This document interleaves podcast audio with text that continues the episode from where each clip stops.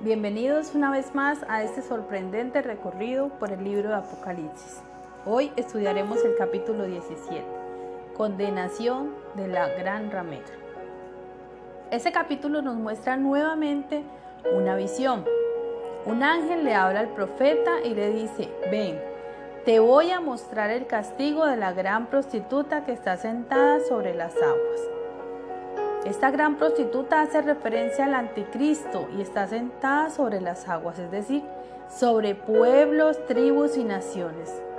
Habla del poder que tendrá en los últimos tiempos. Dice, los reyes del mundo se han entregado a la prostitución con ella y los habitantes de la tierra se han emborrachado con el vino de su prostitución. No solo habla de la corrupción a nivel de líderes de las naciones, sino todo el pueblo será permeado y sin siquiera ser conscientes terminarán embriagándose con ese mismo vino. Luego, la visión que me hizo ver el Espíritu, el ángel, me llevó al desierto. Allí vi a una mujer montada en un monstruo rojo, el cual estaba cubierto de nombres ofensivos para Dios y tenía siete cabezas y diez cuernos. Aquella mujer iba vestida con ropa de colores púrpura y rojo y estaba adornada con oro, piedras preciosas y perlas. Esta descripción es sin duda una pequeña muestra de lo que sigue el mundo. ¿Cuáles son sus tesoros más preciados? La ropa representa poder y autoridad y el oro y las joyas representan riquezas. Continúa diciendo, Tenía en la mano una copa de oro llena de cosas odiosas y de la impureza de su prostitución. Como era de esperar, tanta belleza que deslumbra traía consigo algún secreto, algo escondido. En la copa estaba escondido la verdadera esencia de aquel ser. Inmundicia, prostitución, engaño, todo lo abominable para Dios. ¿No es acaso igual que en estos tiempos, donde el hombre se preocupa tanto por cómo se ve, por qué lleva puesto para impresionar y esconde lo que realmente hay dentro de él? Pregúntate, ¿lo que la gente ve en tu exterior, en lo que dejas ver, es simétrico a lo que hay en tu interior? Continúa diciendo el versículo 5 y llevaba escrito en la frente un nombre misterioso, la Gran Babilonia, madre de las prostitutas y de todo lo que hay odioso en el mundo. La referencia a Babilonia implica que la mujer extendería su influencia e impondría su forma de adoración falsa e idólatra, tal como lo hizo el imperio babilónico, que es el primero de los cuatro imperios mundiales profetizados en el libro de Daniel. Y por ser la madre de las rameras también tendría hijas que enseñarían doctrinas abominables similares, doctrinas que se opondrían a las enseñanzas de Cristo y de sus discípulos y que sin duda arrastrarían a muchos con ellas. Luego me di cuenta que la mujer estaba borracha de la sangre del pueblo santo y de los que habían sido muertos por ser testigos de Jesús. Es una alusión gráfica a la muerte de los cristianos perseguidos por el imperio romano. Al verla me quedé muy asombrado. Entonces el ángel me dijo, ¿por qué te asombras? Te voy a decir el significado secreto de esa mujer y del monstruo que la lleva y el que tiene las siete cabezas y los diez cuernos. Dice, el monstruo es uno que antes vivía, pero ya no existe sin embargo, va a subir del abismo antes de ir a su destrucción total.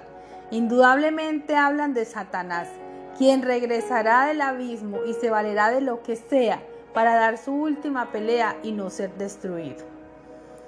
Los habitantes de la tierra cuyos nombres no están escritos en el libro de la vida, desde la creación del mundo se asombrarán cuando vean ese monstruo que antes vivía y ya no existe pero que volverá a venir.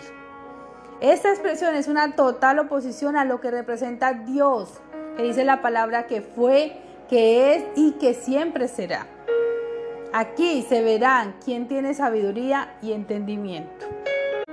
Las siete cabezas representan siete montes sobre los que esa mujer está sentada.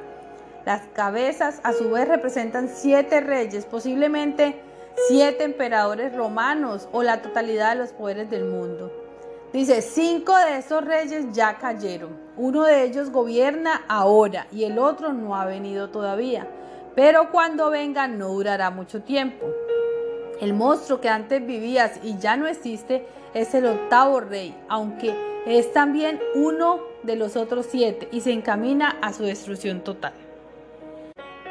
Los diez cuernos que has visto son diez reyes que todavía no han comenzado a gobernar, pero por una hora recibirán junto con el monstruo autoridad como de reyes. La corta oración que dice una hora simboliza lo perecedero de los poderes que se oponen al Cordero. Estos diez reyes están de acuerdo y darán su poder y autoridad al monstruo. Pelearán contra el Cordero, pero el Cordero los vencerá teniendo con él a los que Dios ha llamado y escogido, y son fieles, porque el Cordero es Señor de señores y Rey de reyes. El ángel me dijo también, las aguas que viste, sobre las cuales está sentada la prostituta, son pueblos, gentes, lenguas y naciones.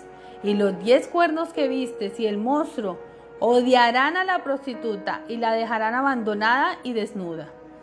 Comerán la carne de su cuerpo y la quemarán con fuego. Dios les ha puesto en el corazón la determinación de hacer lo que Él quiere que haga. Se pondrán de acuerdo para entregar su autoridad de reyes al monstruo, hasta que se cumpla lo que Dios ha dicho. Una vez más la palabra nos recuerda que esto es temporal, pero el poder de Dios nunca pasará. La mujer que viste es aquella gran ciudad que domina a los reyes del mundo. La referencia a esta gran ciudad es, podría aplicarse a la Roma imperial, que como la Babilonia del Antiguo Testamento se había convertido en prototipo de todo poder humano enemigo de Dios. Reconocemos que este capítulo, al igual que los otros capítulos del libro Apocalipsis, tienen un contenido que ha sido objeto de grandes discusiones teológicas y de muchas interpretaciones respecto de la revelación hecha a Juan. Pero la invitación en la mañana de hoy es poner nuestra mirada en Dios, pues hoy quizás no tengas la bestia como lo señala el texto, pero sí tenemos muchos enemigos de nuestra fe que día a día corroen los fundamentos de nuestra fe. Preparémonos para nuestro encuentro con Dios, pues no sabemos cuándo pueda ser. Somos Comunidad Cristiana de Fe Urabá, una iglesia para la gente de hoy. Estamos ubicados en la vía principal al lado de Coca-Cola. Nuestros servicios son los días miércoles 7 y 30 pm y domingos 9 y 30 am. Te esperamos.